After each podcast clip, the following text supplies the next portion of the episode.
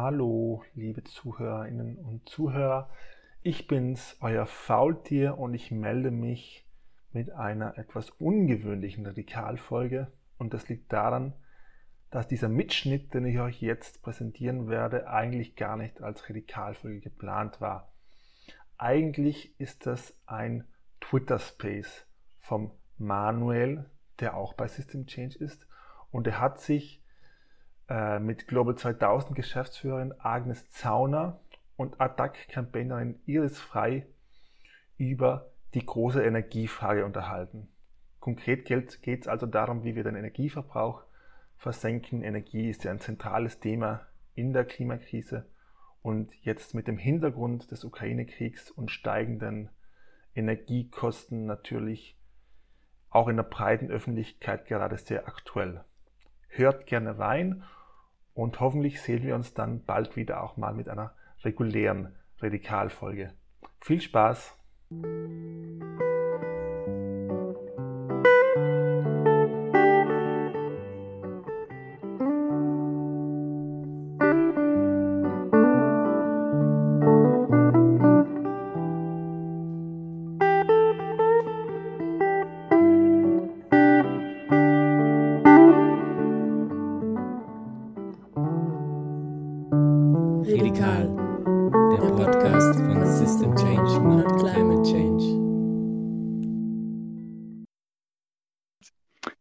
Ja, herzlich willkommen an alle, die zuhören. Ähm, danke fürs Kommen an Iris Frei von Attac und an Agnes Zander von Global 2000 als Sprecherinnen, die heute kurze Inputs geben werden.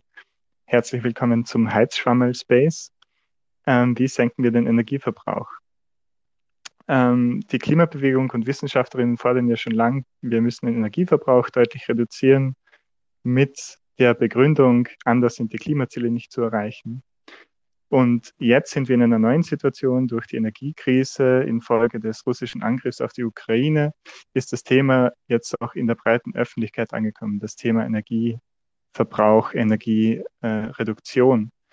Äh, und Energie wird generell langsam als das Knappe, als das wertvolle Gut erkannt, das sie eigentlich schon immer war. Mit dem Blick auf den Herbst schrillen jetzt die Alarmglocken bei der Bevölkerung.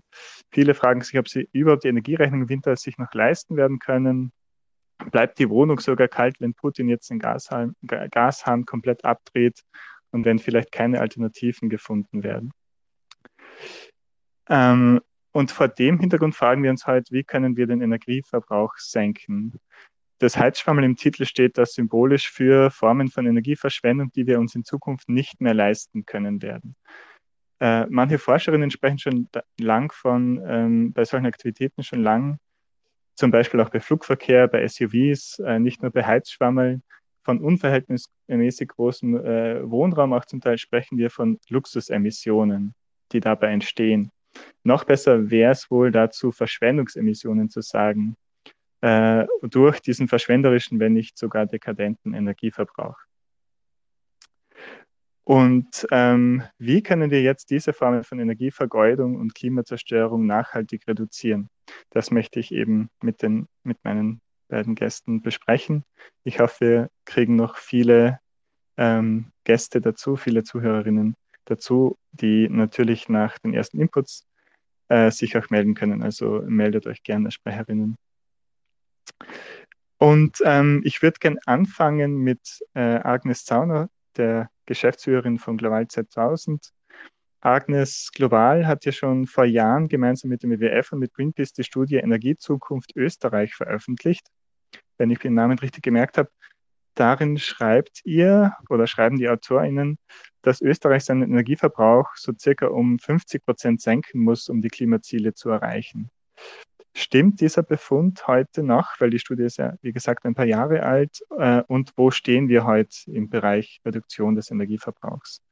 Wäre cool, wenn du mir diese Fragen kurz beantworten könntest. Hallo, hört man mich? Hallo, ja, perfekt, wir hören dich. Ja, sehr gut. Ähm, ja, danke für die Einladung auf jeden Fall. Ähm, wie gesagt, unsere ähm, Studie Energie- und Klimazukunft Österreich eben ist jetzt schon ein paar Jahre alt, ist ähm, im März 2017 rausgekommen und hat so Szenarien für 2030 und 2050 errechnet. Ähm, ich habe äh, nochmal mit unserem der, unserem Energiesprecher, der diese Studie auch mitverfasst hat, gesprochen darüber. Ähm, es, Im Großen und Ganzen stimmt schon noch so, was da drin steht. Die Sache ist die, man ist damals von bestimmten Szenarien ausgegangen. Also man hat jetzt nicht berechnet, dass wir eigentlich, ähm, also so wie jetzt, eine Energiekrise haben. Man hat ähm, auch die Corona-Pandemie nicht vorausgesehen. Man hat ähm, die, den Krieg auch nicht äh, vorausgesehen und die Energiekrise und so weiter. Also es sind jetzt schon ein paar neue Faktoren drinnen, die ähm, die man da eben auch mit berücksichtigen müsste. Ich meine, wir haben auch gesehen, ähm, wenn wir so weitermachen wie bisher, das WIFO, glaube ich, letzte Woche ähm, ähm, da die Studie rausgebracht, dass wir dann erst so gegen 2070 klimaneutral wären. Also wir brauchen auf jeden Fall eine massive Reduktion.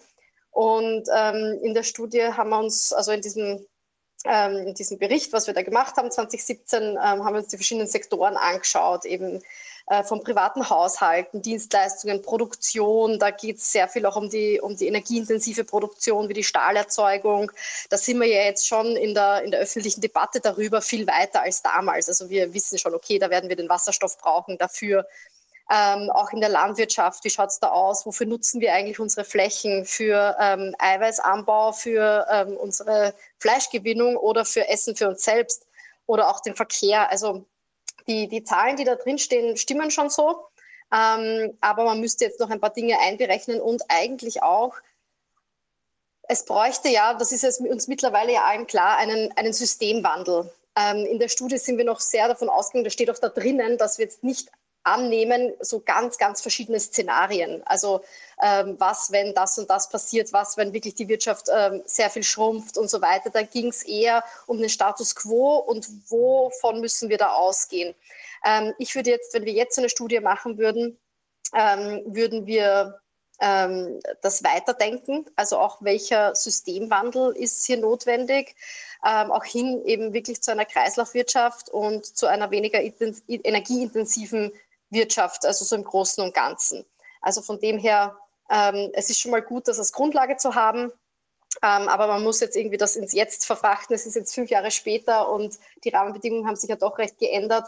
Und ähm, was sich auch geändert hat, eben ist, dass wir mittlerweile über einen, einen Systemwandel und, und gerechte Transition, gerechten Wandel für, für Angestellte, ähm, für Sektor, in Sektoren, wo vielleicht die Wirtschaft dann auch wirklich ähm, ähm niedergeht, weil das wird kommen, ob, ähm, ob gewollt oder ungewollt, ähm, wird das leider so sein und da werden wir uns was überlegen müssen. Mhm. Dankeschön für die ersten Worte. Ähm, wir haben jetzt, ich würde noch mal eine kurze Nachfrage stellen. Ähm, wir haben jetzt ein paar Beispiele schon gehört. Auch ähm, ich habe schon ein paar Beispiele gegeben für solche ähm, unnötigen oder sehr ähm, verschwenderischen Arten von Energieverbrauch. Das Heizschwammerl ist jetzt wirklich nur ein Beispiel. Gibt es aus deiner Sicht ähm, bestimmte Arten von Energieverbrauch, die man sich da wirklich genauer anschauen müsste, die, wo auch viel Potenzial drin liegen wird, ähm, die zu reduzieren? Auch schnell? Ich meine, du hast ja schon gesagt, also das ist, glaube ich, schon angesprochen, ich war noch ein bisschen mit technischen Problemen unterwegs, aber ähm, diese sogenannten Luxusemissionen. Also wenn wir sehen, eigentlich, ähm, wir reden über das Energiesparen, aber okay, wer spart Energie? Wenn wir über, das Energiesparen reden, reden wir nicht davon, ähm, dass, ähm, keine Ahnung, meine Mama irgendwie die Heizung in der Wohnung runterdrehen muss und frieren muss. Darum geht es nicht. Es geht darum, dass ähm, die Emissionen oder die, der Energieverbrauch, der eigentlich gar nicht notwendig wäre, dass der reduziert wird. Ähm, also wir haben ja diese zwei Worte Effizienz und Suffizienz. Also Effizienz ist ähm, das, was effizienter funktioniert, dass man mit weniger Energie mehr machen kann. Äh, wenn ich dann aber einfach nur was Größeres, also wenn ich mir so ein also wenn ich einen Fernseher habe, einen, einen, neuen, der ist energieeffizienter, aber wenn ich mir dann einen größeren Fernseher einfach nur kaufe und dann genauso viel Energie verbrauche wie mein kleiner, wie mit dem kleinen davor, dann ist es nicht ähm, dann ist es nicht mehr so effizient. Also es ist vielleicht effizient, aber die Suffizienz ist nicht mehr gegeben. Brauche ich wirklich denn diesen äh, 2 Meter Durchmesser ähm, ähm, Fernseher? Und das ist, ist jetzt vielleicht ein plakatives Beispiel, aber ähm, brauche ich wirklich die, ähm, die fünf Flugreisen im Jahr? Und das ist ja, man sieht, Leute, die viel mehr Geld haben, ähm, verbrauchen auch viel mehr Energie. Und viel mehr Strom und viel mehr ähm, haben größere Wohnungen, also auch ausladendere Wohnungen, die sie dann beheizen und dann beheizen sie jedes Zimmer. Menschen, die ähm, gar nicht so viel Geld haben oder normal verdienen, die wissen ganz genau, was, ähm, wie sie ihre Wohnung heizen, wie, was ein, ein, ein ausreichendes Maß ist, wie, wie sie sich selbst verhalten. Und da ähm, gibt es auf jeden Fall ganz viel. Und ich finde, das Stichwort der Luxusemissionen, wie du es vorher gesagt hast, ähm, ist, ist das Wort der Stunde, finde ich. Weil es geht nicht darum, dass wir uns alle total einschränken. Es geht darum, was brauchen wir für ein gutes Leben und auch für ein gutes Zusammenleben und so, dass alle genug haben. Und was brauchen wir eigentlich nicht? Ja, wichtige Fragen. Dankeschön. Ähm, dann würde ich mal zu Iris gehen. Iris Frei ist Campaignerin bei Attac, äh, bei Attac Österreich. Und Attac hat heute ein Modell für einen sozial-ökologischen Energiegrundanspruch, so nennt ihr das, veröffentlicht. Ähm, Iris, kannst du uns das Konzept dahinter etwas erklären? Und ähm, dann würde mich interessieren, äh, ob und wie das dazu beitragen könnte, dieses Konzept Energiegrundanspruch und die Ausgestaltung, äh, was es dazu beitragen könnte, den Energieverbrauch zu senken. Mhm. Ja, danke Manuel für die Einladung. Ja, wir haben heute dieses Konzept mal in den Grundzügen vorgestellt. Wir befinden uns da gerade in der Ausarbeitung. Ähm, der Energiegrundanspruch, äh, das ist ein Modell, mit dem die Grundversorgung mit äh, Energie, also jetzt in unserem Fall erstmal Strom, ähm, aber später dann auch für andere Heizstoffe äh, gedeckt werden soll. Und aber der Luxuskonsum oder Luxus ähm, Verbrauch darüber hinaus, was ihr auch ähm, über, äh, was ihr vorhin ähm, angesprochen habt, der soll eben stark verteuert werden. Das heißt, in unserem Modell sieht es konkret so aus, dass 50 Prozent des Durchschnittsverbrauchs eines Haushalts ähm, als gesellschaftliche Leistung zur Verfügung gestellt wird und dann darüber hinaus eben die Stromtarife progressiv ansteigen. Ähm, die Idee dahinter ist eben, wie ihr schon gesagt habt, ist es ja jetzt im Moment in der Energiekrise das Hauptproblem, dass wir eben ähm, merken, wir sind abhängig von fossilen Energien, aber wir merken auch, es geht sich eigentlich nicht aus in, äh, in dem Maße, wie, wie wir Energie ver verwenden. Agnes, du hattest gemeint, ähm, die, äh, der Gesamtverbrauch müsste auf die Hälfte reduziert werden. Und das heißt, eigentlich für uns äh, haben wir gesagt, ja, Energie ist ähm, ein sehr kostbares Gut. Gleichzeitig soll aber niemand frieren. Und das versuchen wir eben mit unserem Energiegrundanspruch in die Debatte einzubringen. Ähm, ihr habt ja wahrscheinlich auch mitbekommen, dass im Moment sehr viele solche Modelle von Energiepreisdeckeln existieren. Ähm, das ist natürlich geht das in die richtige Richtung. Das ist schon ein Schritt, den wir auch begrüßen würden. Aber wir sagen eben zusätzlich zu dieser Deckung der Grundbedürfnisse müssen wir auch den Überkonsum, den Luxuskonsum von Energie, die Verschwendung von Energie, die müssen wir auch reduzieren, damit wir innerhalb der planetaren Grenzen bleiben. Mhm. Dankeschön. Ähm, Kannst du vielleicht noch ähm, etwas näher drüber äh, darauf eingehen, wie genau ähm, oder wie, was für eine große Rolle bei diesem Modell jetzt ähm, der Aspekt der Reduktion von Energieverbrauch wirklich spielt? Ist das ähm, ein Hauptaspekt davon, beziehungsweise ähm, wenn nicht vor allem oder generell auch, ähm, was bräuchte vielleicht auch noch für andere Maßnahmen? Also wäre das sozusagen nur ein Teil von einem größeren Paket, das jetzt nötig wäre, um äh, wieder, also auf der einen Seite ähm, leistbare Energiegrundversorgung zu gewährleisten, auf der anderen Seite Energie zu sparen. Mhm. Also wie gesagt, unser Energiegrundanspruch ist so ein, eine Art ähm, Preismodell. Das heißt, es kann auf keinen Fall das einzige, die einzige Maßnahme sein. Zusätzlich dazu braucht es natürlich ähm, Unterstützung und Anreize zur Dämmung von Wohnraum, zum Umstieg auf ähm, effizientere Heizsysteme etc.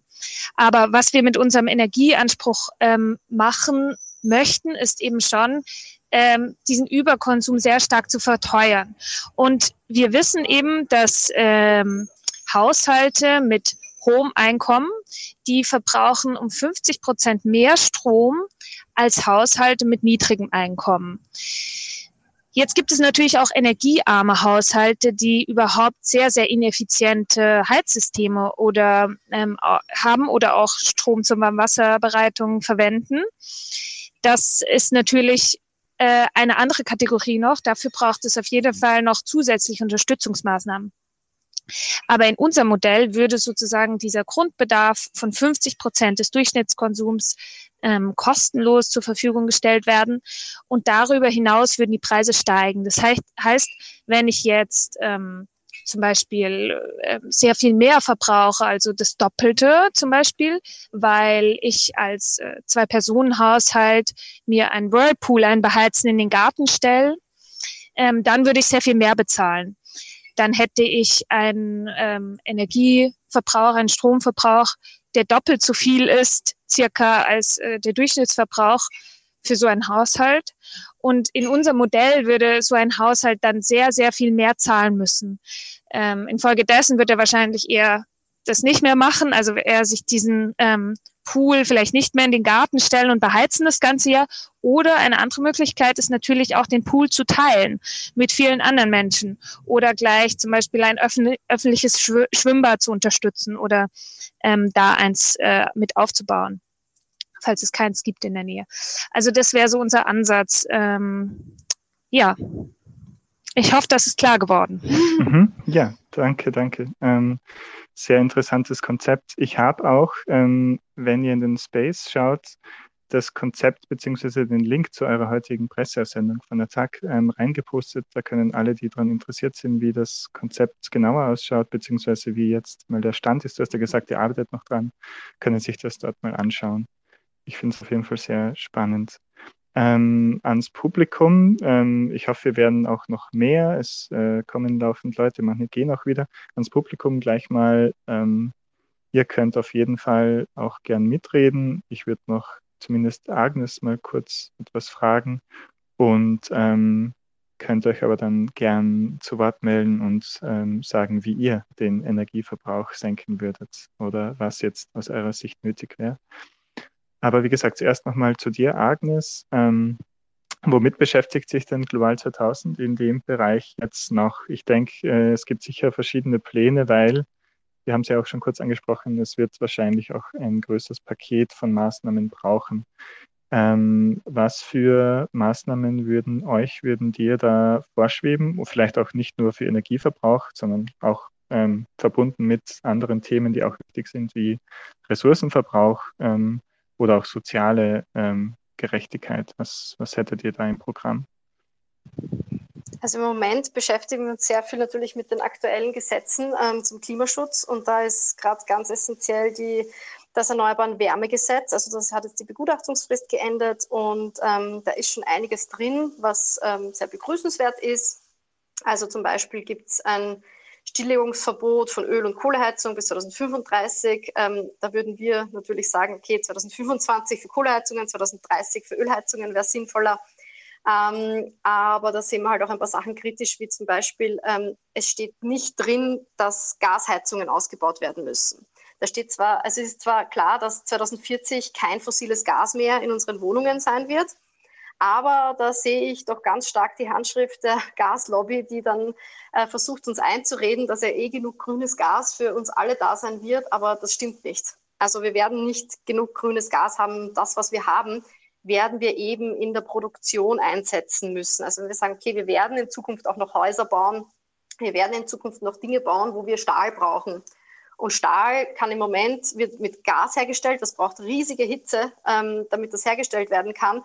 Und das wird in Zukunft, da wird auch schon dran geforscht, also die FÖS, die macht das schon und die hat einen Plan, wie sie da umsteigt von fossilen auf, auf eben grünes Gas. Und da wird das Ganze eingesetzt werden, werden müssen, weil die Produktion von grünem Gas ist natürlich sehr energieaufwendig und wir werden nicht genug ähm, ähm, erneuerbare Energie haben, um für alle Haushalte jetzt ähm, Gas herzustellen, damit sie weitere Gasheizungen ähm, ähm, beheizen, also mit denen heizen können. Also das ist ein, eine ganz wichtige Sache und da braucht es noch eine Nachschärfung beim Gesetz. Also wir haben in Österreich auch noch, sage und schreibe, 900.000 Gasheizungen.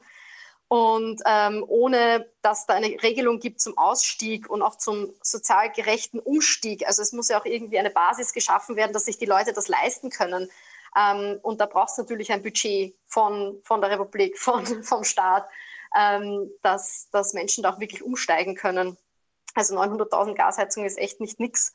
Und da braucht es auch ganz viel Information, ähm, weil du die soziale Sache auch noch angesprochen hast.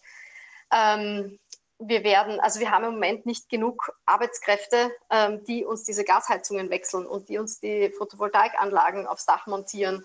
Ähm, nicht genug speziell ausgebildete Leute. Also wir hätten eigentlich schon vorgestern eine, eine Ausbildungsoffensive starten müssen, um genug Menschen zu haben, die das machen, die das machen können. Ähm, und dann nicht nur die, die Technik, sondern auch die, die Lieferung, dann auch ähm, eigentlich die Energieberatung. Eigentlich bräuchte es für jedes Grätzl, für, für jeden, ja, für, für jede Umgebung irgendwie ein, eine, eine Energieberaterin oder einen Energieberater, der oder die da hingeht und mit den Menschen spricht und sagt, ähm, hey, deine Küche hat vielleicht noch der Vater einbaut, aber ähm, der Gasherd, der wird nicht mehr funktionieren. Wir, das müssen wir jetzt umbauen und das wird aufgestemmt werden müssen, um da was Neues zu verlegen. Ähm, und da ist auch ganz viel so, ich sage es jetzt einmal, emotionale Arbeit und Arbeit direkt mit den Menschen notwendig. Das ist sehr kleinteilig. Ich bin immer wieder fasziniert, eben wie von, von der großen Politik und von den großen Klimazielen, die wir haben, es eigentlich dann sehr auf die individuelle Ebene kommt ähm, aber das muss trotzdem politisch gewollt werden. Also es muss trotzdem in Gesetzen verankert werden. Und da sind wir halt dran, ähm, dass wir möglichst schauen mit, mit Kampagnen, aber auch mit Advocacy-Arbeit, äh, mit öffentlichem Druck, dass wir diese Gesetze in eine richtige menschen- und klimaschützende ähm, Richtung pushen und, und dass da was Gutes rauskommt. Also wir sehen eben gerade im Bereich Heizen oder Sanierung von Häusern. Also wir kennen alle ähm, oder wohnen vielleicht sogar oder haben in Häusern gewohnt, wo man denkt, okay, da heizt sich zum Fenster raus. Und das ist halt wirklich so. Und wenn ich mir dann denke, boah, als äh, erster Lockdown war und als dann Blümel rausgegangen ist mit koste es, was es wolle, und wir haben damals von Global 2000 eine Klimaschutzmilliarde pro Jahr gefordert. Und auf einmal sagte er, ja, hier Wirtschaft, hier sind 38 Milliarden. Und ich habe mir gedacht, boah, und wir fordern nur eine Milliarde was man mit 38 Milliarden Euro dieses kostet, was es wolle, ähm, damit die Wirtschaft gut durch, ähm, durch diese Pandemie oder durch diesen Lockdown kommt, ähm, dass man damit auch im Klimaschutz alles anfangen könnte. Weil Geld ist nicht das Problem. Geld ist wirklich nicht das Problem. Es ist ein politischer Wille, der da zählt. Und man könnte auch mit, ähm, wir haben immer noch 4,7 Milliarden Euro jedes Jahr an klimaschädlichen Subventionen. Da werden Dinge subventioniert, die unser Klima kaputt machen, das heißt unsere Zukunft kaputt machen. Mit diesem Geld könnten wir so viele Fenster neu einbauen, wir könnten so viele Häuser dämmen. Ähm, eigentlich, und das wäre auch das beste Mittel gegen den Krieg, gegen diesen Angriffskrieg, ähm, wäre einfach eine komplette Häusersanierungsoffensive zu machen. Und natürlich muss es da irgendwie Abstufungen geben, welche Häuser wie zuerst und was zuerst sanieren, damit das auch sinnvoll ist. Aber das ist machbar und das wäre das wäre irrsinnig toll und das wäre das beste Mittel. Das wird die Menschen finanziell entlasten und das wäre unsere Unabhängigkeit von russischem Gas. Also das wäre ähm, eine Win-Win-Situation. Man muss es halt wollen. Und das, ähm, also ich sage nur, Geld ist nicht das Problem, es ist der politische Wille. Ja, danke schön. Das sehe ich sehr ähnlich. Ähm, apropos politischer Wille und Politik, aber auch apropos ähm, Wissenschaft, wissenschaftliche Basis, du hast ja sehr viel angesprochen. Ich habe gesehen, wir haben ein paar neue Zuhörerinnen, Zuhörerinnen dazu bekommen, unter anderem die Viktoria Spielmann ähm, von den Grünen oder Simon Janet vom ähm, CCCA, vom Climate Change Center Austria ähm, und auch viele andere Zuhörerinnen. Ähm, gern an euch auch die Einladung, äh, mitzureden oder Fragen zu stellen ähm, und ja, ähm, zum, zum Thema, was auch immer euch einfällt. Ähm, würde mich sehr freuen. Ähm, vielleicht kurz auch was von mir dazwischen. Ich bin ja ähm, Campaigner bei Stay Grounded. Das ist ein globales Netzwerk für eine Reduktion des Flugverkehrs. Ähm, und auch das ist natürlich ein äh, großes und ein wichtiges Thema, wenn wir über Energieverbrauch reden und wenn wir über verschwenderischen Energieverbrauch äh, reden. Und ähm, im Flugverkehr ist es global so, dass zum Beispiel 50 Prozent der ähm, äh, Emissionen von nur einem Prozent der Menschheit verursacht wird. Und auch in Österreich, das ähm, glaubt man oft nicht oder das wissen viele Leute nicht, verursacht wirklich ein Bruchteil der Bevölkerung den Großteil der Emissionen, ist gleich den Großteil des Energieverbrauchs. Ähm, Fliegen ist eine der energieintensivsten Aktivitäten, die man überhaupt betreiben kann. Und auch da bräuchte es meiner Meinung nach äh, Maßnahmen, um den Verbrauch äh, zu reduzieren. Also zum Beispiel sowas wie eine Vielfliegerinnenabgabe, was bedeuten würde, dass ähm, Leute, die ähm, öfter fliegen, je öfter sie fliegen, auch mehr zahlen auf ihr Flugticket als, als Abgabe.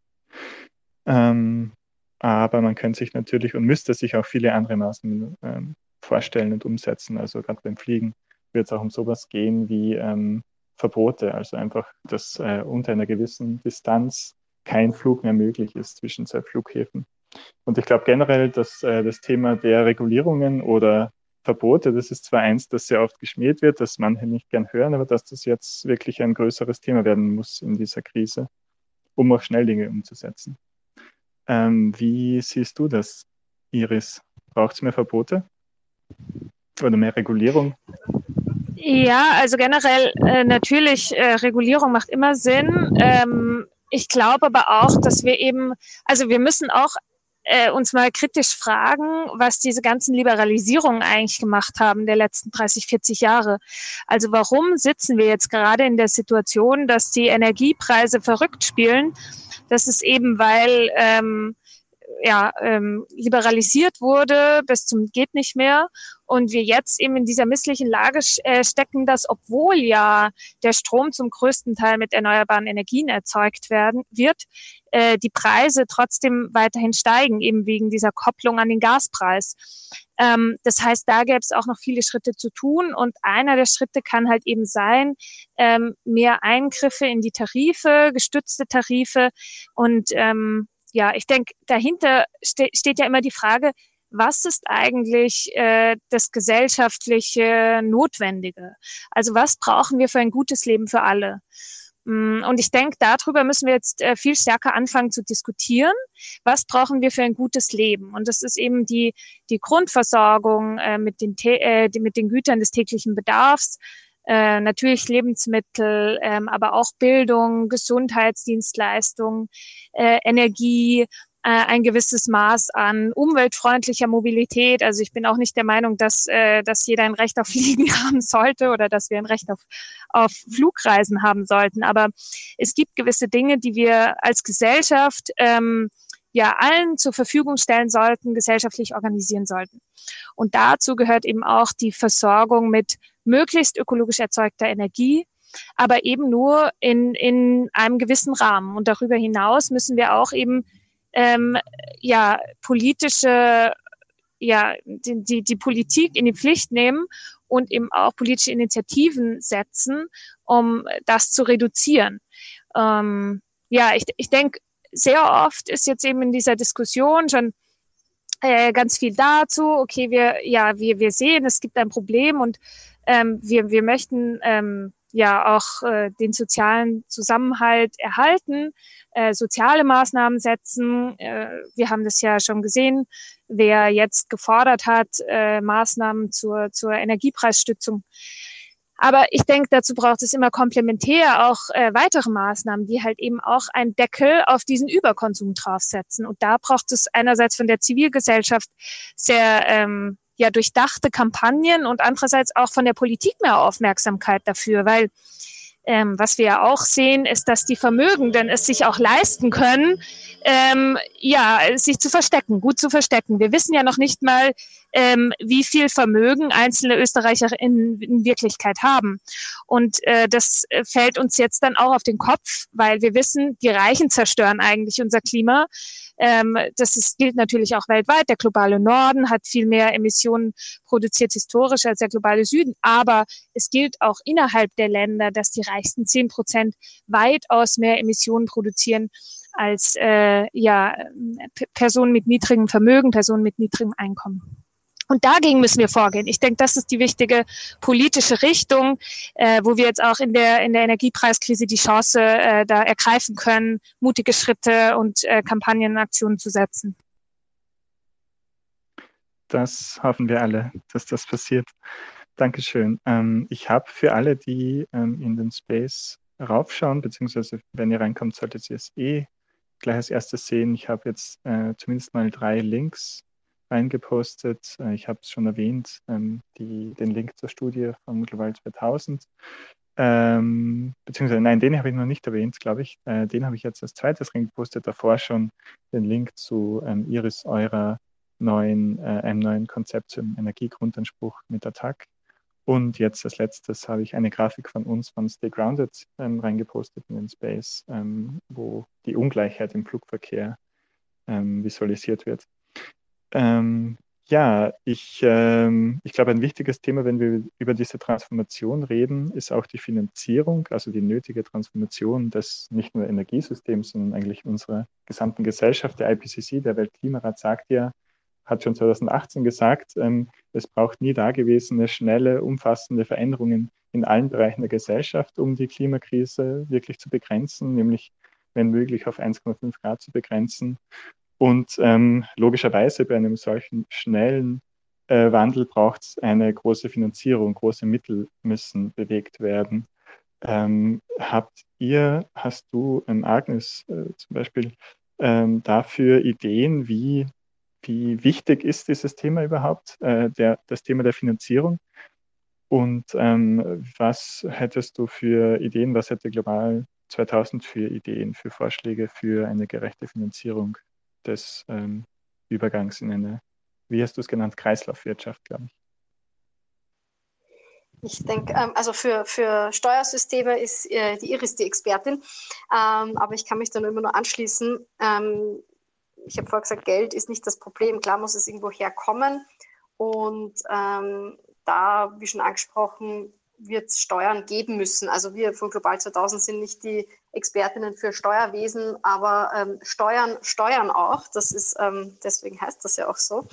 Ähm, deswegen, es ist, ihr habt das eigentlich eh schon angesprochen, äh, wenn man sagt, okay, ähm, das, was nicht mehr unter Suffizienz fällt, das, was unter Luxusemissionen fällt oder was ähm, einfach hart darüber hinausgeht, so dass einfach, dass es ein gutes Leben für alle geben kann. Ähm, da braucht es einfach höhere Steuern drauf. Wie sie dann genau ausfallen, da bin ich selbst nicht die Expertin.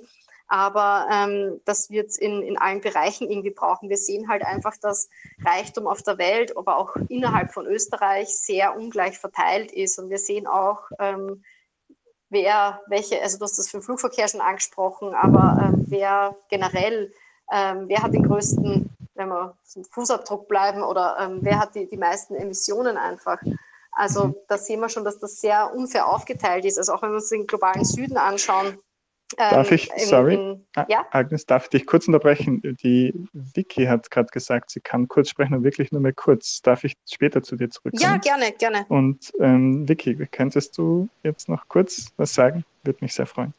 Ja, hallo liebe alle, danke, dass ich da ähm, zuhören darf, weil ich lerne da ja auch immer sehr viel dazu, muss ich sagen, über diese Talkrunden. Ich hoffe, ihr hört mich. Ähm, ja, ja, ich wollte wollt noch was zur Finanzierung sagen. Äh, es gab ja die Armutskonferenz jetzt vor kurzem, erst im April, wo wieder mal darauf hingewiesen wurde, wer eigentlich äh, der Klimasünder Nummer eins ist. Und das sind äh, mit ganz großen mit ganz großer Sicherheit nicht die Menschen, die arm sind oder die wenig haben, sondern es sind eben die Reichen und die Unternehmen, die äh, ganz viel verbrauchen und die zur Klimakrise natürlich führen. Und deswegen ist natürlich klar, dass es Vermögenssteuern braucht, um solche Sachen zu finanzieren.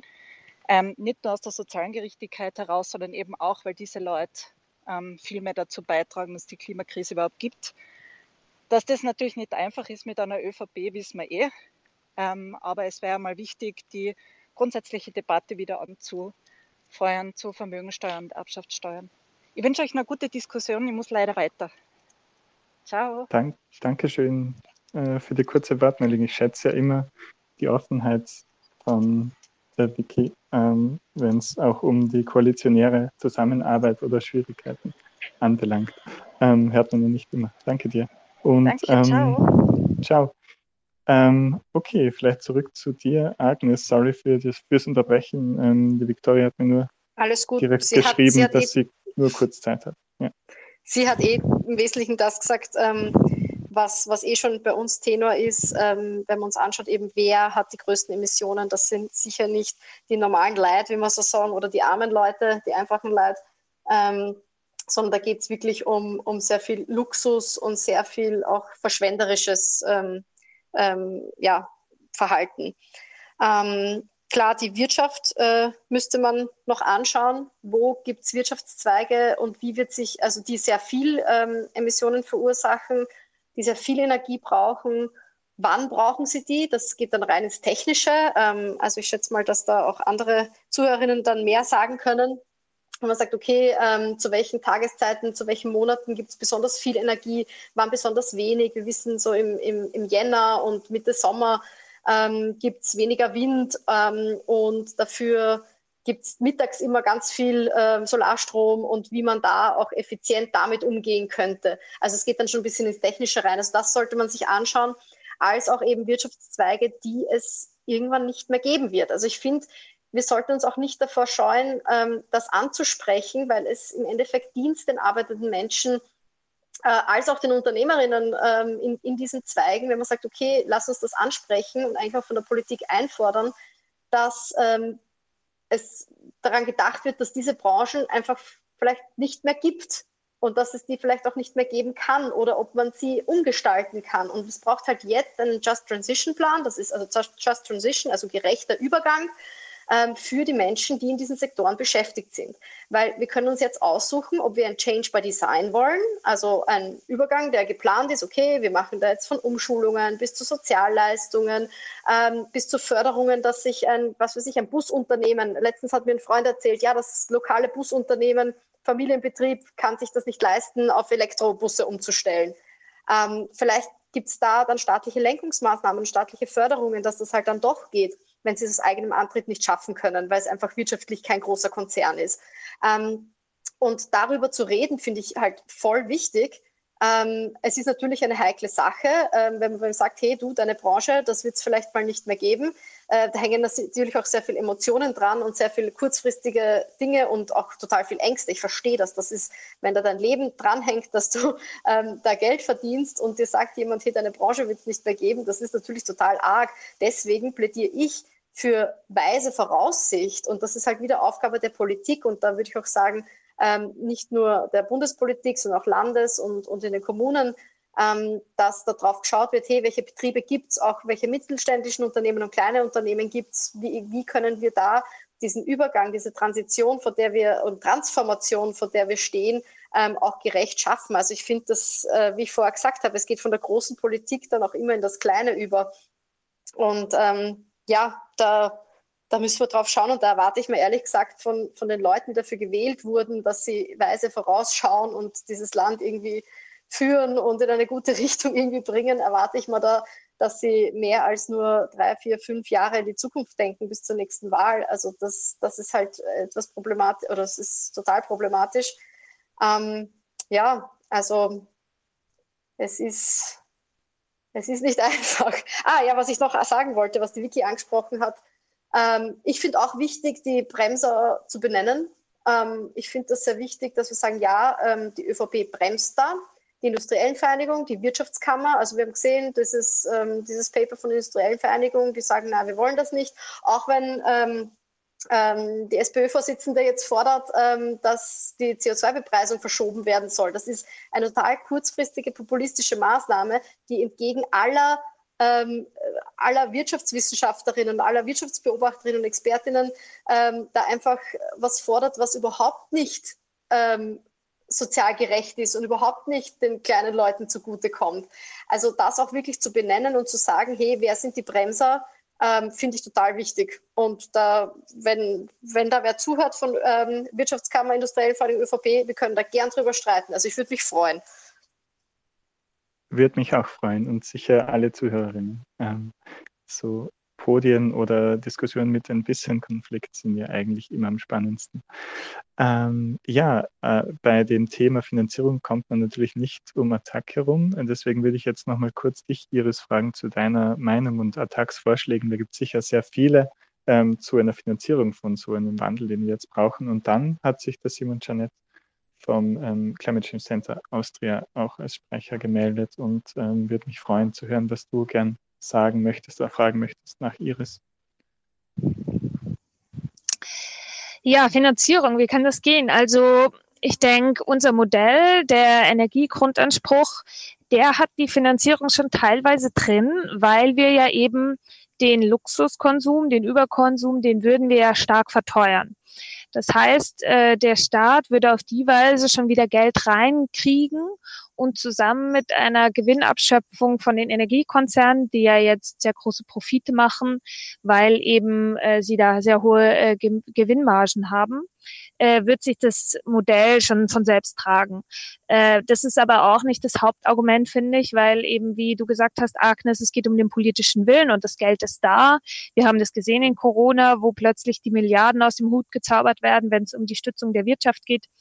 Ähm, und das Gleiche kann auch gehen für die Energiewende, für den sozialökologischen Umbau. Zusätzlich zu so Übergewinnsteuern ähm, braucht es aber auch natürlich noch Erbschaftssteuern, Vermögenssteuern.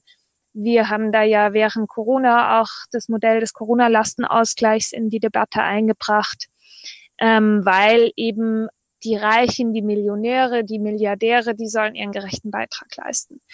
Ähm, ja, ich denke, ähm, die, die, die, ich, also ich würde das genauso sehen wie die Agnes. Es gibt gewisse Bremsklötze, es gibt gewisse äh, progressivere Kräfte da, aber die müssen sich auch durchsetzen.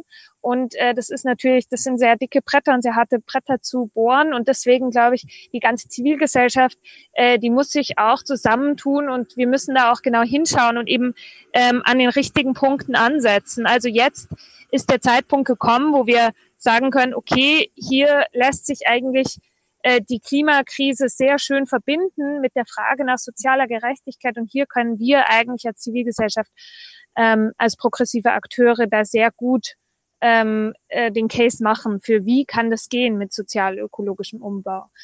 Ähm, ja, das wäre mein, das wäre es von meiner Seite. Dankeschön. Ja, wie kann das gehen, Simon? Hallo, ich hoffe, ihr hört mir gut. Ja, wir hören dich. Wunderbar. Ja, danke vielmals, dass ich die Gelegenheit habe, auch ein paar Worte zu sagen bzw. Frage zu stellen. Ähm, ja, ich sehe es ähm, jetzt gerade so, dass es jetzt die Klimakrise gerade besonders spürbar ist, einfach mit der Hitzewelle, die wir haben in Europa. Und da würde ich gerne wissen, äh, wie ihr das seht, äh, wie gut kann man so ein äh, Akut-Event quasi nutzen, um einfach für mehr Bewusstsein zu sorgen und, und die, äh, den Zusammenhang dann darzustellen. Es geht, es geht ja darum, wie senken wir den Energieverbrauch, einfach ähm, die multiplen Krisen und Kriege, die wir zurzeit gerade haben, die spielen ja da alle auch hinein und, und mit. Und da ist für mich immer die Frage, ist jetzt der Top-Down oder der Bottom-Up-Ansatz der geschicktere oder braucht man beides? Äh, wie könnte man das gerade nutzen, dass wir jetzt so besonders hohe Temperaturen haben und dass das Bewusstsein vielleicht leichter zugänglich ist für die Fragestellungen? Wie seht ihr das? Na, soll ich dazu gleich was sagen oder? Gern. Ja, also ich denke jetzt eben ist, ist die große Chance eben, dass Leute ähm, ansprechbar sind fürs Thema, dass das Thema in den Medien ist. Und ich glaube, die große Challenge ist jetzt für uns, dass wir eben diesen sozialen Aspekt aufgreifen und mit ökologischen Aspekten verknüpfen. Also, dass wir Forderungen entwickeln, die beides inhärent zusammendenken. Und ich denke, da gibt es eine Reihe von solchen Forderungen, äh, die wir jetzt stellen können, wo eben die Leute sich abgeholt fühlen, weil ich denke, äh, das ist auf jeden Fall äh, die, die Hitzesommer genauso wie die Flutwellen äh, letztes Jahr in Deutschland. Also das macht den Leuten ja Angst. Ähm, und ich, ich denke sozusagen, diese, diese Angst, die müssen wir auch irgendwie aufnehmen und äh, sozusagen auch da, da eine Antwort drauf bieten als, als progressive Linke. Also wir, wir, wir können jetzt nicht einfach sagen, ja, okay, ähm, ist, ist alles sehr schlimm und so, aber jetzt müssen wir Energie sparen alle, also dreht's mal äh, die Klimaanlage ab.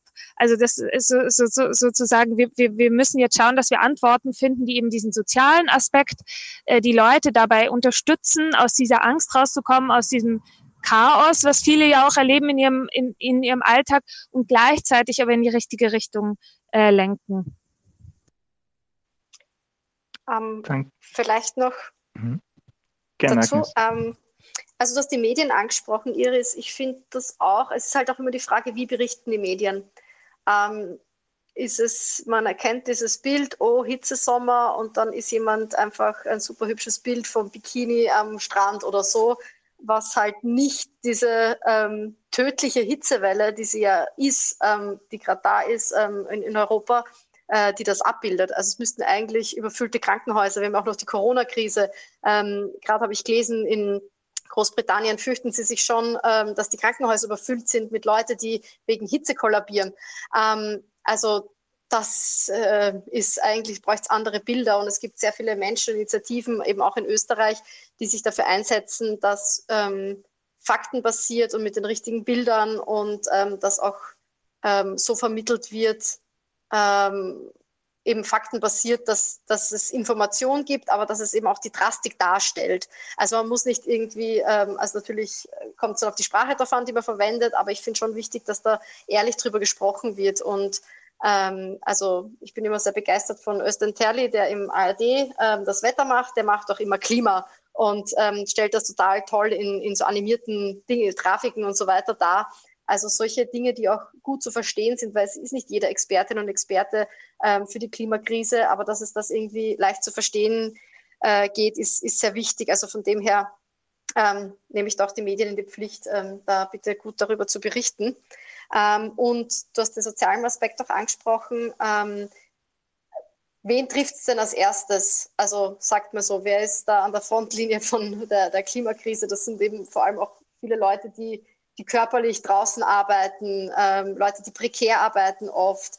Ähm, also wir haben letzte Woche mit Arbeiterkammer und Gewerkschaft Bauholz ähm, eine, also Global 2000 war dabei, eine, eine Hitze-App für Bauarbeiter, Bauarbeiterinnen oder alle, die am Bau arbeiten, ähm, ähm, präsentiert, wo dann einfach sie angezeigt kriegen, hey, jetzt ist es, hat es diese Temperatur ähm, von diesen 32,5 Grad, jetzt gibt es auch Gesetze, die euch schützen sollen. Und, und da haben die Leute dann auch selber was in der Hand. Also es ist auch ein bisschen so ein Empowerment-Tool und wie gehe ich da um. Und in dieser App gibt es auch Info über die Klimakrise. Und ähm, also ich finde wichtig, da gerade hinzugehen zu Leuten, die einfach sich sonst auch wahrscheinlich äh, nicht so sehr mit, mit, den, mit den systemischen Aspekten von dem, was ihnen widerfährt, also halt diese gesundheitsgefährdende Hitze, Hitze beschäftigen oder beschäftigen können. Und da finde ich auch, dass es auch unsere Aufgabe ist, als zivilgesellschaftliche Organisationen ähm, eben nicht nur ganz oben in der Politik zu arbeiten, das ist auch super wichtig, aber eben auch zu den Leuten hinzugehen und die persönlich anzusprechen. Also das ist von mir ein, ein ganz großes Anliegen und, und versuche auch immer zu verfolgen. Und deswegen haben wir zum Beispiel bei dieser Hitze-App auch mitgemacht. Ja, danke schön. Ähm, ich würde auch noch kurz was zu dem Thema sagen. Das ist also sowohl das Thema Medien als auch das Thema Klimakommunikation generell ist ja eins, das mich sehr beschäftigt. Also alle, die mir auf Twitter folgen, ähm, wissen das und alle, die mir die mich so kennen, wissen das. Ähm, und mit Stay Grounded haben wir gerade erst ähm, vor, ich glaube, jetzt sind es schon fast zwei Monate, eine Broschüre, ein Handbuch rausgebracht ähm, auf Englisch Common Destination, auf Deutsch Kurswechsel Klimagerechtigkeit. Es gibt da noch zwei Sprachen, ähm, wo wir uns angeschaut haben, eben für den Bereich Flugverkehr, wie auf was für verschiedene Arten und Weisen kann man denn diese sozialen und diese Gerechtigkeitsaspekte, aber auch die Klima- und ökologischen Aspekte rund um den Flugverkehr ähm, kommunizieren. Und wir sind auf fünf Narrative gekommen, die ähm, eigentlich Sinn machen. Und ähm, das sind ganz verschiedene. Und zum Beispiel das, was jetzt du, Simon, gefragt hast, so, ähm, wie schaut es mit äh, wirklich so Klimakatastrophen, äh, Extremwetter aus, spielt natürlich in verschiedene Narrative rein. Aber auch andere Dinge, die wir heute ähm, angesprochen haben. Also zum Beispiel, wir haben über Arbeiterinnen geredet und es werden gewisse Branchen reduziert werden müssen, wenn wir von Verschwendungskonsum reden, dann geht es nicht nur um den Konsum, dann geht es natürlich auch um die Produktion. Gewisse Dinge müssen wir reduzieren und ähm, dann geht es darum, dass, und für den Flugverkehr nennen wir das, die Menschen eine sichere Landung ähm, bekommen, also dass der Flugverkehr als Ganzes äh, in, eine sichere Lande, an, in einen sicheren Landeanflug übergeht, anstatt abzustürzen. Das wäre so dieser Change by Disaster, den du angesprochen hast, Agnes. Und ähm, eben dann gibt es auch noch verschiedene andere Ansätze, zum Beispiel, dass man eigentlich die Reise mehr genießen kann, wenn man am Boden reist, anstatt zu fliegen und vieles mehr.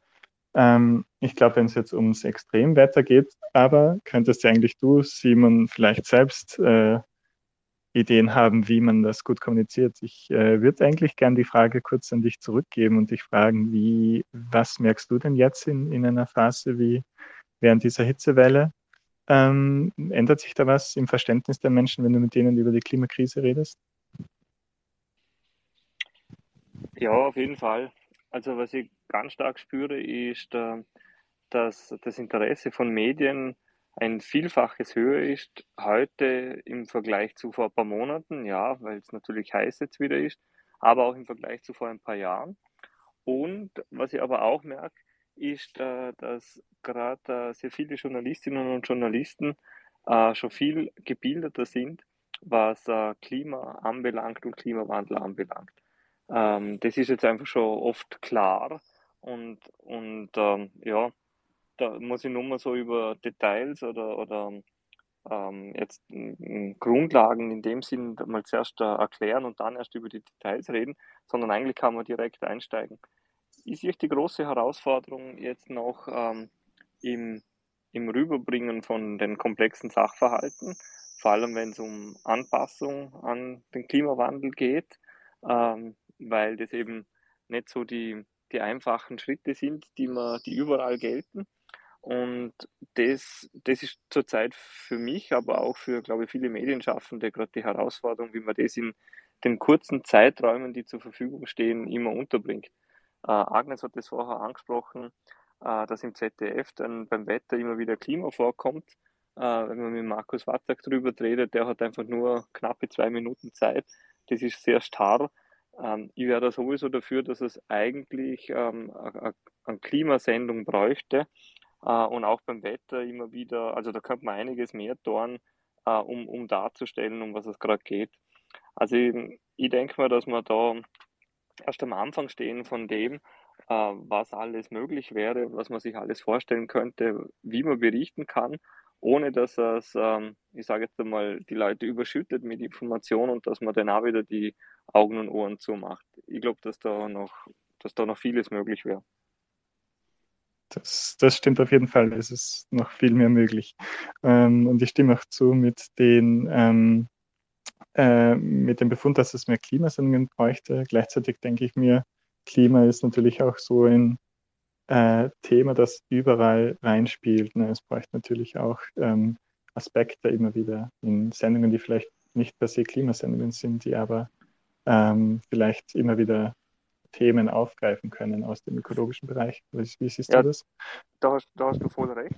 Und ähm, das denke ich mir auch immer wieder, dass ähm, gerade wenn es denn um wirtschaftliche Fragestellungen geht oder wenn man wieder berichtet über die quartalsmäßigen äh, Updates, über wie die ähm, kommenden Konjunkturzahlen ausschauen und so, da vermisse ich immer wieder diese Nachfrage nach Klima, nach Energie, nach dem, wie unser Pfad eigentlich ausschauen soll, äh, dass wir 2040 klimaneutral sein wollen und äh, wie das in den Kontext dann hineinpasst. Und da finde ich, da haben Journalisten über, äh, Journalistinnen und Journalisten eben eine riesengroße Aufgabe, die meiner Meinung nach bis jetzt noch viel zu wenig äh, genommen wird, weil eben Klima nicht ein, ein Thema ist, sondern eine, eine Dimension und wie du richtig sagst, eigentlich überall vorkommen sollte. Mhm. Anscheinend haben Iris und Agnes dazu auch eine Meinung und es sind zwei Sprecherinnen dazugekommen, die sich gemeldet haben, beziehungsweise gemeldet hat sich jetzt Thomas. Laura hat sich auch als Sprecherin gemeldet. Ähm, und ich weiß, dass Iris eigentlich um neun weg muss, wenn ich mich nicht täusche. Deswegen würde ich einfach mal fragen, Iris, was würdest du uns gerne noch mitgeben, auch als deine Abschlussworte? Ich würde zumindest noch so 15 Minuten länger weitermachen, ähm, weil wir jetzt auch ein paar mehr Leute geworden sind. Wenn es Spaß macht, gerne auch länger, aber vielleicht nicht mehr so viel länger. Also gerne mal Iris, ähm, dann Agnes und dann Thomas. Mm. Ja, also klar, kommunizieren und mehr über Klimakrise reden, aber wie darüber reden, dass es die Leute auch eben zu Taten und Handlungen motiviert, weil schlussendlich müssen wir ja jetzt politischen Druck aufbauen. Also wir müssen ja die Brems Bremsklötze irgendwie aus dem Weg räumen und das geht halt nur, indem wir ähm, mobilisieren, indem wir Druck aufbauen, indem wir sozusagen Leute informieren. Ähm, und zwar nicht nur einfach neutral, wie, wie du gemeint hast, mit, mit Informationen überschütten, also jetzt ein bisschen äh, negativ formuliert, sondern äh, wie können wir dann aber auch so kommunizieren, dass wir immer die Lösung, die Perspektive und die positive Zukunft, die wir uns ja auch wünschen und äh, ausmalen, sozusagen mitkommunizieren, dass Leute das Gefühl haben, okay, es macht Sinn, wenn ich jetzt was tue, wenn ich aktiv wäre, werd, werd in den verschiedenen entweder Graswurzelinitiativen, irgendwie sich Parteien anschließen, eigene Projekte starten. Da gibt's ja ein, eine unermessliche Vielfalt an Möglichkeiten, politisch aktiv zu werden.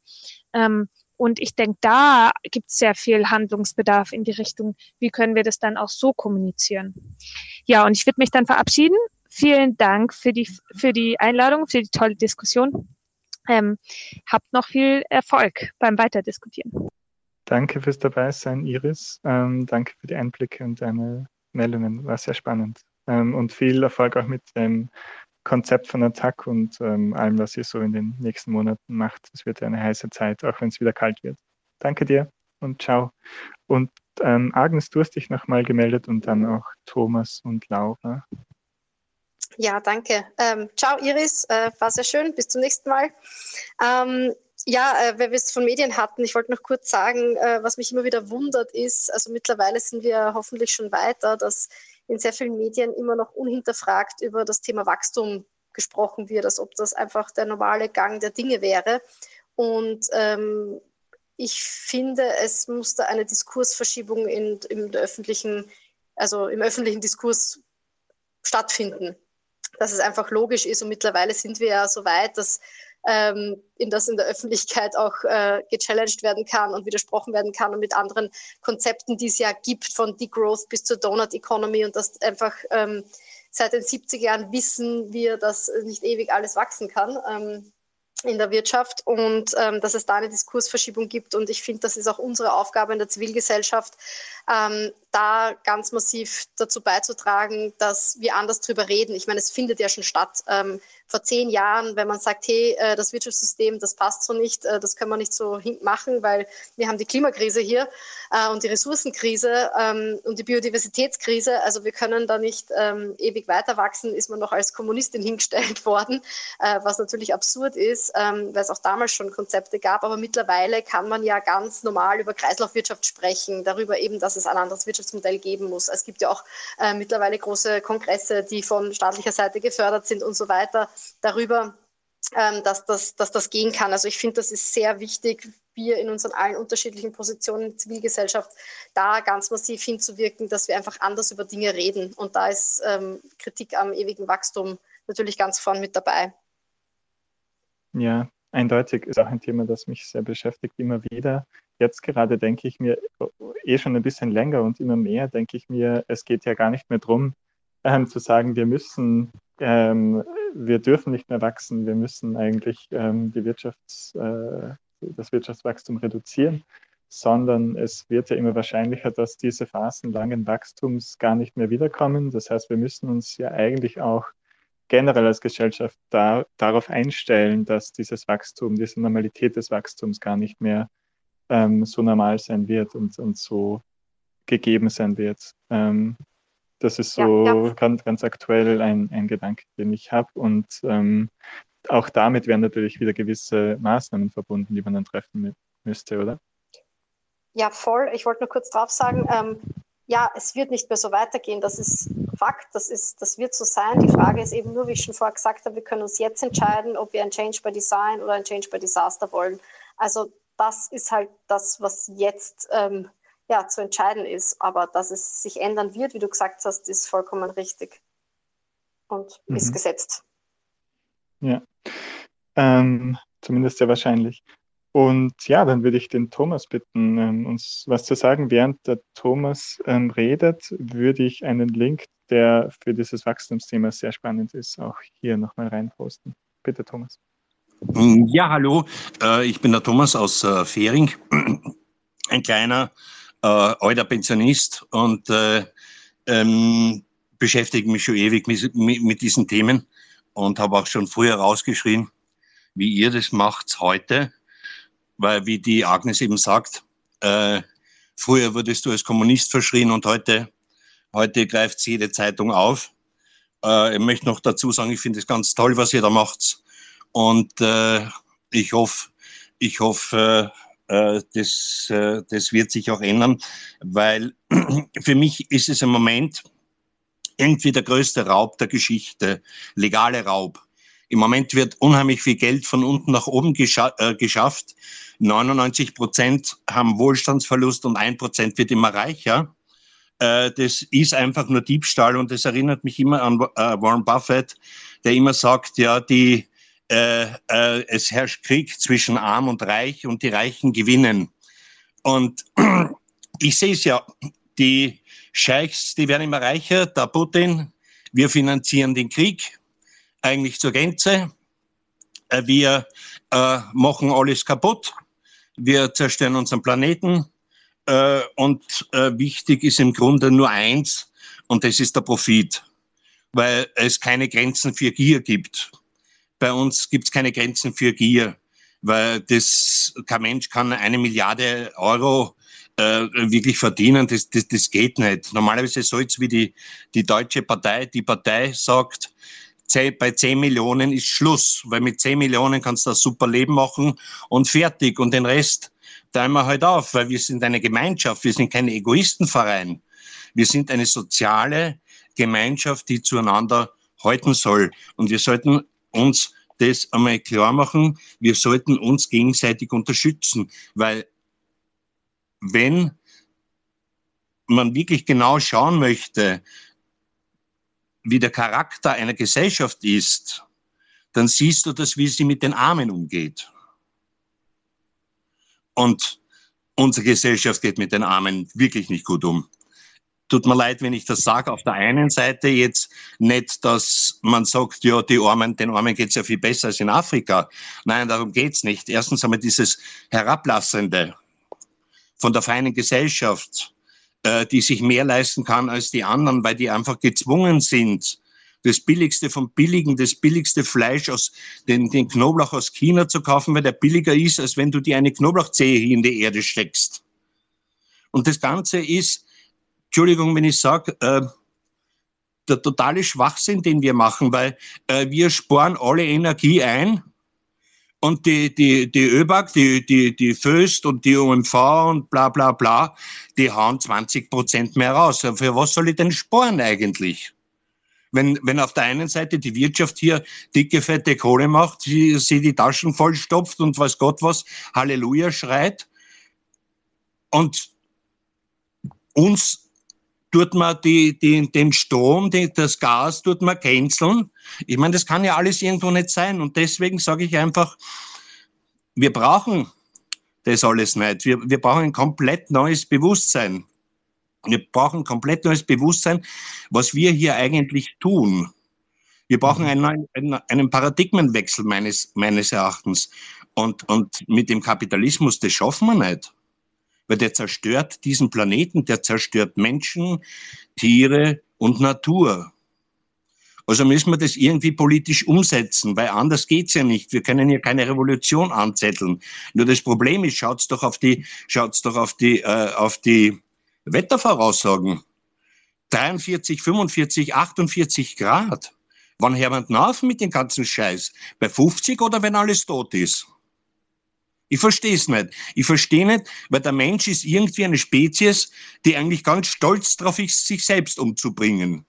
Und, und, und äh, ich kapiere nicht, wenn ich mit vielen Menschen darüber rede, der sagt, du kannst immer nur kritisieren und du kannst immer nur Blätter herreden oder irgendwas.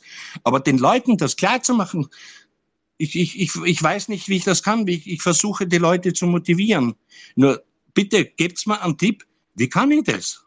Ja, schauen wir mal, vielleicht gibt es ja noch gute Tipps. Danke, Thomas, für deine ähm, Überlegungen, für deine Worte. Ähm, ich finde äh, sehr, sehr wichtig zu sagen, ähm, dass man die Gesellschaft dran misst, wie sie mit den ähm, Ärmsten umgeht, äh, wenn man schaut oder bewertet, wie wie gerecht oder wie gut der Gesellschaft ist.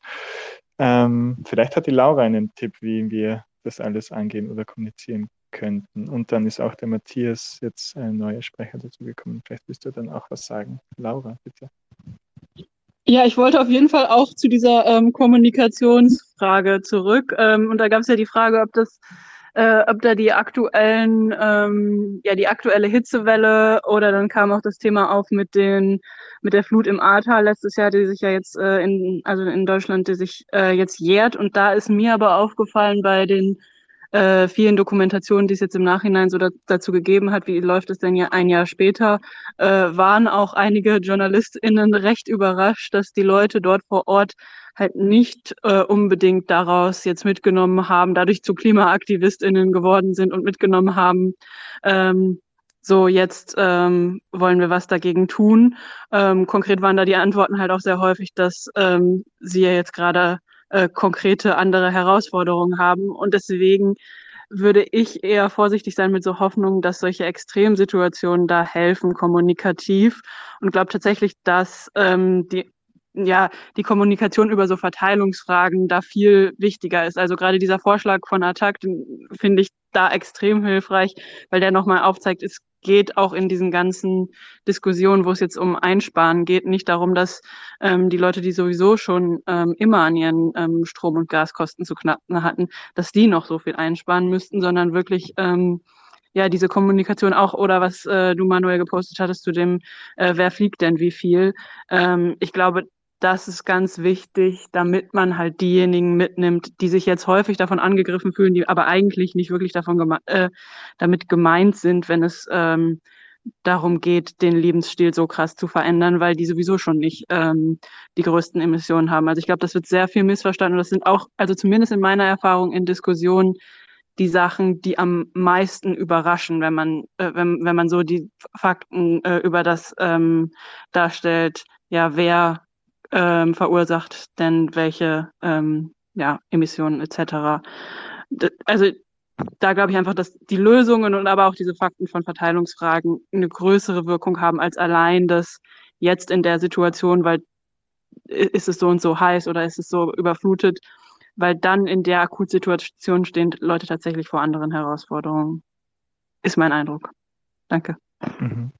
Ja, danke. Ich äh, würde auch gerne was dazu sagen. Dieser ähm, Ungleichheitsaspekt äh, und äh, wie die Leute den wahrnehmen, das, das sehe ich nämlich ähnlich. Also ich glaube auch, also zumindest habe ich dich so verstanden, ähm, glaube auch, dass da vielleicht mehr Bewusstsein herrscht, als man ähm, Leuten, also so den Menschen, so der Gesellschaft äh, als großes Ganzes äh, oft zuschreibt. Und ähm, wir, ich habe es ganz am Anfang erwähnt, wir Stay Grounded fordern auch so eine Vielfliegerinnenabgabe, also eine Abgabe, die ähm, je öfter man fliegt im Jahr, je mehr Flüge man unternimmt, pro Flug immer teurer wird. Ähm, und gerade haben ähm, Forscherinnen in UK, in, in, Großbritannien, eine Studie dazu gemacht, eine große Umfrage mit vielen Menschen und ähm, unter anderem eben diese Vielfliegerinnenabgabe getestet. Und die war eine der Maßnahmen, ähm, die auf den größten Zuspruch getroffen ist unter verschiedenen Klimamaßnahmen. Also ähm, das wird mir zumindest zeigen, dass Menschen schon ähm, verstehen, wie ungleich gewisse Aktivitäten ähm, verteilt sind. Äh, in, in, Großbritannien fliegen sehr viele ähm, oder fliegen einige wenige sehr viel, so muss man sagen. ich glaube, 50 15 Prozent der Menschen unternehmen 70 Prozent der Flugreisen und diese 15 Prozent der Menschen sind die reichsten im Großen und Ganzen. Und ähm, ja, dass die Menschen das verstehen und dass sie das auch schon in Maßnahmen umsetzen können, wenn es darum geht, was sie unterstützen und was vielleicht weniger. Und zum Beispiel ähm, gerade diese Maßnahme, da gibt es kaum eine Partei in ganz Europa, die die fordert. Also eigentlich keine Partei, die ich kennen würde, hat sowas in ihrem Programm stehen, zumindest keine größere nennenswerte, die auch äh, in Parlamenten vertreten ist, beziehungsweise geschweige denn in einer Regierung sitzt. Ich verstehe es auch nicht ganz, dass die Grünen nicht über solche Maßnahmen nachdenken in Österreich. Ähm, ja, das mal dazu. Vielleicht will der Matthias uns was sagen, der hat sich als Sprecher gemeldet.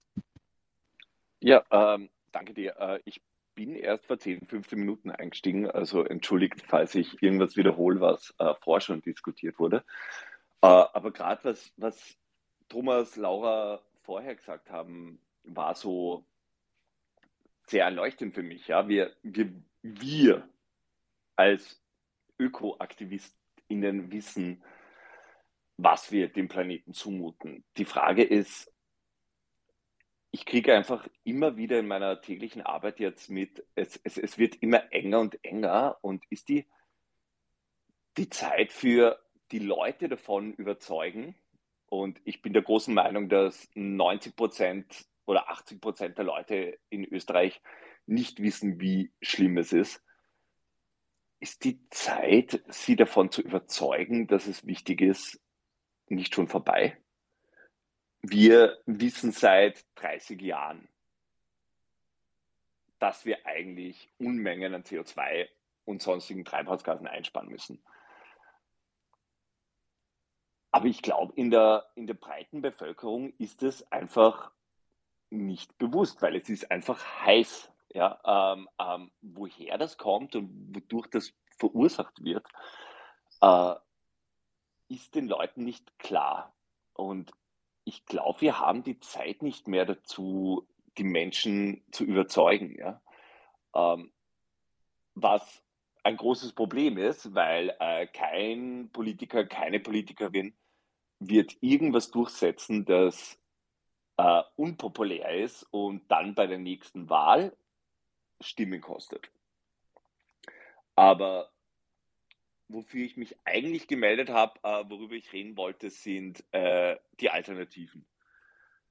Ähm, wir haben seit 30 Jahren verpasst, die, die, die Alternativen auszubauen. Ja? Wir haben verpasst, erneuerbare Energien einzusetzen und es wurde auf fossile Energien gesetzt. Ähm, und was die Leute aber wirklich so in ihrem alltäglichen Leben äh, äh, betrifft und davon ich spreche jetzt nicht von den Vielfliegern in irgendwelchen Anwalts- oder Investmentbanking-Kanzleien, äh, äh, die jeden Tag in einer anderen europäischen Stadt sind. Ich rede da jetzt von mir, der einmal im Jahr einen Urlaub in einer irgendwo in Europa macht. Ja. Es gibt, außer wenn ich drei Monate davor buche, keine Nachtzugkapazitäten. Aber es gibt abseits von der jetzigen, die Leute sind krank und äh, deshalb ist es auf Flughäfen scheiße. Es gibt immer einen Flug zu einem günstigen Preis, wo ich in einer, in jede Stadt in Europa fliegen kann. Ja? Aber wenn ich, wenn ich nach Bilbao in Spanien will, als Beispiel, ist es eine 20 oder 25 Stunden Zugfahrt wenn ich fliege, sind es zweieinhalb Stunden. Und wir haben die, wir haben es verpasst, die Alternativen auszubauen. Ähm, ein gemeinsames europäisches Schienennetz, ein gemeinsames europäisches Buchungsnetz. Warum sollte ich als 0815 Person, die sich nicht mit Klima beschäftigt, den Zug nehmen, anstatt den Flieger? Weil es einfach so viel einfacher ist. Ja? Wie gehen wir das in den, was ist die Alternative in den nächsten acht bis zehn Jahren, wo wir noch die Chance haben, zumindest irgendwas an der Katastrophe aufzuhalten, wenn es nicht die technischen und logistischen Grundlagen gibt, damit die Leute Alternativen haben, mit denen sie reisen können es klingt sehr deprimierend, aber was machen wir? Ja, also wie, wie funktioniert es? Hm. Gute Frage. Ich ähm, habe gerade nebenbei nach einer Studie geschaut, die ich vor kurzem mal gesehen habe, äh, wo sich die Forscherinnen genau das angeschaut haben, nämlich Alternativen und äh, wie die auch Handeln verändern. Und wir sind schon zum Ergebnis gekommen, wenn es die Alternativen gibt, äh, das war auch im Verkehrsbereich, dann, ähm, dann ändert, ändert sich auch das Handeln. Ähm, das wird dafür sprechen, dass Politik manchmal einfach mutiger sein müsste und diese Alternativen anbieten, womit wir wahrscheinlich dann auch wieder bei der Finanzierungsfrage wären, die wir angesprochen haben. Und die Antwort ist schon gekommen. Die Antwort war vor allem, ne, die Reichen, beziehungsweise die, die es sich leisten können, sollten natürlich das meiste dazu beitragen, gerade jetzt in dieser Phase. Ähm, ja, ich glaube, was ich ähm, aber schon so sehe, vielleicht ein bisschen anders sehe, ist, äh, dass viele Menschen schon ein, doch recht viel verstanden haben, wenn es um die Klimakrise geht. Wenn ich zum Beispiel heim nach Kärnten fahre, ich bin aus einer Arbeiterinnenfamilie in Kärnten ursprünglich, dann ist es oft sehr interessant, ähm, dass ich mit ähm, meinen äh, Eltern, deren Umfeld und, und Leuten dort oft ähm, gewisses Verständnis äh, mehr deckt, als wenn ich an die Uni gehe und vielleicht mit eher so liberal eingestellten ähm, Leuten rede, wenn es zum Beispiel um so Fragen geht wie Wachstum. Also ich finde ganz viele Menschen, die vielleicht keine so hohe formale Bildung haben, verstehen intuitiv, dass es kein endloses Wachstum geben kann auf dem endlichen Planeten, auf dem wir wohnen. Und gleichzeitig ähm, höre ich ganz oft bei sehr gebildeten Menschen ähm, so Träume von grünem Wachstum. Nein, wir können ewig wachsen. Und das, äh, da denke ich mir immer, ähm, ist das eigentlich eine, eine gewisse Art von Ideologie und eine gewisse Art von Bildung auch, die halt dich zuerst mal indoktrinieren muss, damit du dann daran glaubst. Ähm, während andere ähm, vielleicht den Wachstumszwang verstehen, aber genauso die ökologischen Grenzen verstehen, die vielleicht weniger formal gebildet sind oder andere Lebenserfahrungen haben. Und das habe ich auf jeden Fall in den letzten Jahren immer sehr spannend gefunden. Und ich glaube, die Agnes wird gern was dazu sagen. Es sind jetzt wieder ein paar neue Leute gekommen. Ich würde ähm, noch ein bisschen weitermachen, vielleicht so eine Viertelstunde, würde ich jetzt mal ankündigen. Agnes. Ja, ich wollte da nur ganz, ganz massiv beipflichten, ähm, dass man oft, weil wir denken ja, okay, wir sind in unseren Bubbles und nur wir verstehen das und nur wir Umweltaktivistinnen, Klimaaktivistinnen. Aber das stimmt nicht. Also ich war auch letztens ähm, im Mühlviertel bei meiner Verwandtschaft auf einer Hochzeit und da waren lauter junge Leute, die alles Landwirtinnen und Landwirte, Bauern, Bäuerinnen sind. Und das war so spannend, mit denen zu reden. Klar, die beschäftigen sich vielleicht nicht jeden Tag mit der gemeinsamen Agrarpolitik der EU, aber die sehen das alles, die wissen das alles, die sind nicht doof. Also die wissen genau, wie es ist, ähm, also unsere Agrarförderkultur und äh, die es da von der EU ausgibt und die wissen genau, was, ähm, was das Klima mit ihrer Ernte macht. Und ähm, da würde ich echt nicht sagen, dass, dass das nur so eine gewisse Bubble ist. Ähm, die Handlungsperspektiven fehlen halt. Und also selbst bei Unternehmerinnen und Unternehmern, wenn ich mit denen spreche, ähm, die sind oft voll dankbar auf eine total weirde Art und Weise, dass jetzt endlich mal wer da ist, wer ihnen zuhört, weil ihre eigene Interessensvertretung, die hat keinen Plan für die Zukunft. Und das ist, das ist schon krass. Und ich glaube, dass da ganz, ganz viel Bedarf da ist.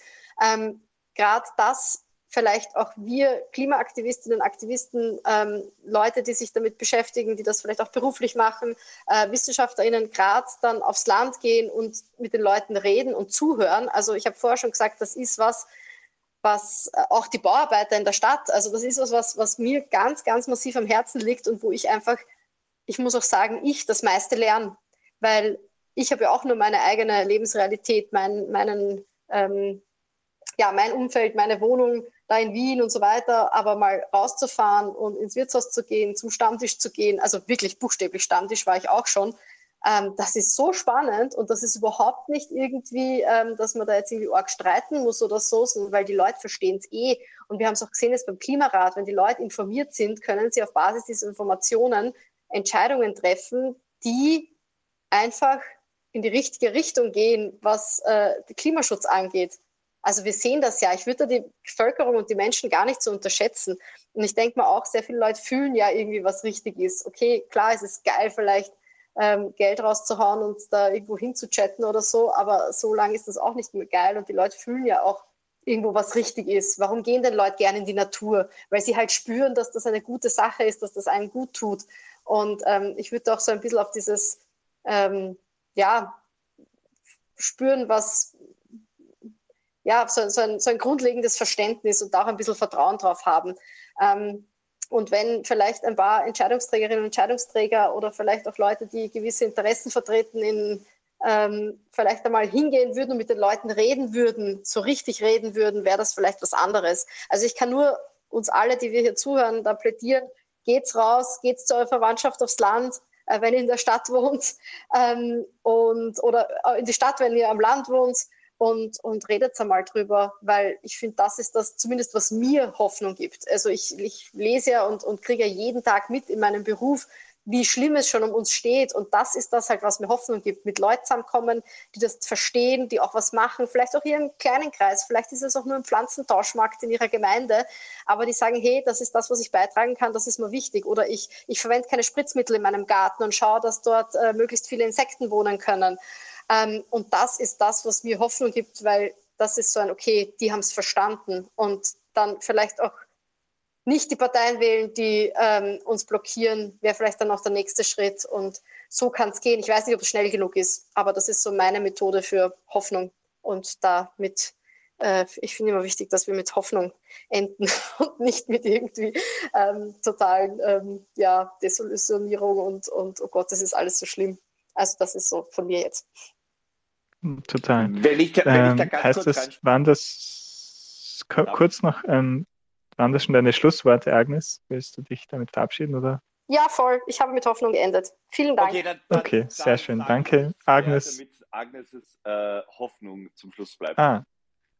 Na, ich wollte noch kurz sagen, ähm, danke Agnes erstmal, danke für äh, deine Schlussworte. Ich würde noch kurz ähm, weitermachen, indem ich frage, ob jemand aus dem Publikum äh, von euch noch sprechen will, beziehungsweise natürlich Matthias, du kannst doch gern noch was sagen. Es ist äh, es ist schon noch weiter möglich, ähm, wenn du noch was zu sagen hast.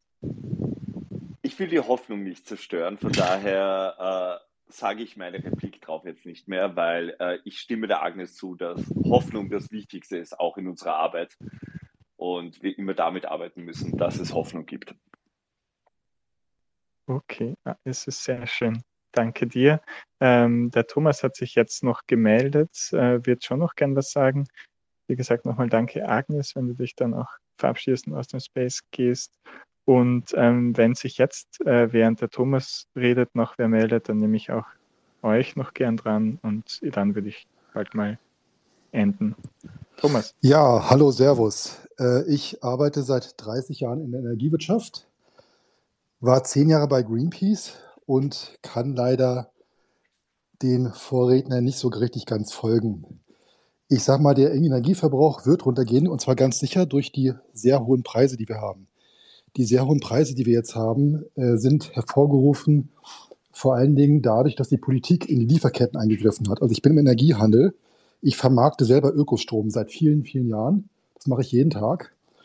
Und ähm, ich sag mal, wir sollten da ein bisschen realistisch sein und auch mal ein bisschen ähm, unser Kopfrechnen einschalten. Also können wir gerne auch zum anderen Zeitpunkt nochmal diskutieren. Ich weiß, dass ich da auch viel Widerspruch jetzt stoße. Egal, ob wir innen oder außen sind, wir sollten einfach mal überlegen, was wirklich sinnvoll ist. Wie gesagt, die, der Energiebrauch, der wird jetzt runtergehen, weil die Leute sich das einfach nicht mehr leisten können. Und wenn jetzt der Herr Niehammer oder wer auch immer Geld um sich werfen wird, das wird nicht funktionieren. Das Einzige, was funktioniert, ist, indem man das Angebot gesicherte Erzeugung erhöht, um die Preise zu senken. Ähm, und Energiesparen äh, maximal werden wir da vielleicht, wenn es gut läuft, durch freiwillige Aktion 10% reduzieren. Aber nicht mehr. Es sei denn natürlich, uns fällt natürlich das Stromnetz aus. Die Gefahr besteht auch. Was von Seiten der Regierung passiert, da sehe ich ganz ehrlich schwarz. Ich habe mich heute getroffen mit Kollegen. Einer davon ist ein sehr bekannter Blackout-Experte, internationaler.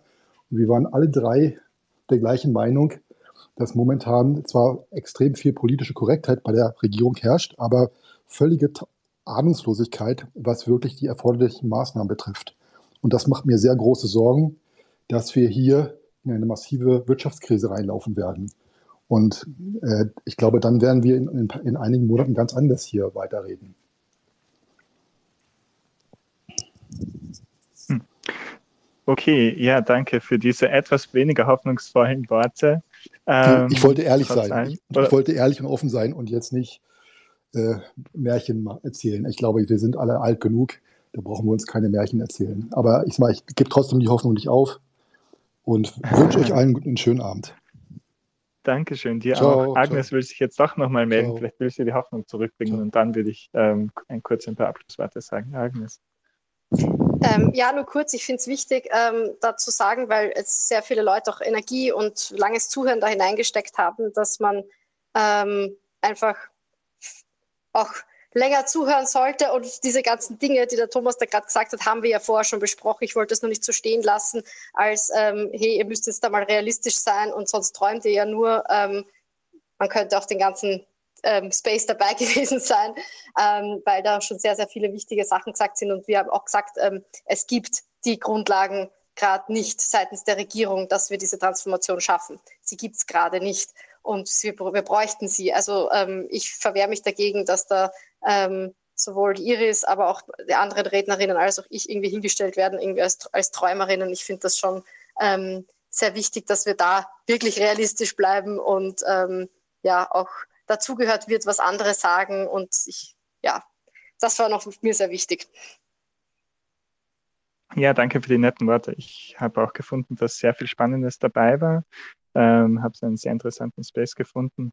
Ähm, kurz noch so ein Rückblick, was haben wir so besprochen? Ähm, die Iris von Attack, die jetzt schon weg ist, hat uns vorgestellt, äh, dass Attac jetzt einen Energiegrundanspruch, sein Konzept für einen progressiven Energietarif präsentiert hat, gerade heute in diese Debatte eingestiegen ist. Ähm, das habt ihr oben verlinkt hier im Space, da wo, also über diesen Punkten, so sollte es bei euch ausschauen, könnt ihr euch gerne anschauen und lesen. Ich finde es äh, sehr spannend, dieses Konzept. Äh, wenn ihr dann ähm, da durchwischt durch die Punkte, sind noch mehr Dinge, zum Beispiel eine Quelle zu einer ähm, Studie, die unter anderem Global 2000, wo Agnes äh, Geschäftsführerin ist mit äh, WWF und mit Greenpeace schon vor Jahren, ähm, gesagt hat, so und so könnten wir das Energiesystem in Österreich umbauen und ähm, um die Klimaziele zu erreichen, braucht es eine 50-prozentige Reduktion des Energieverbrauchs. Ähm, die, die Studie ist auch noch immer sehr lesenswert, finde ich. Ich habe vor Jahren so äh, unter anderem damit meinen Einstieg in den Energiebereich, äh, äh, wenn es um Infos geht, gemacht. Und äh, ja, die ist sehr gut.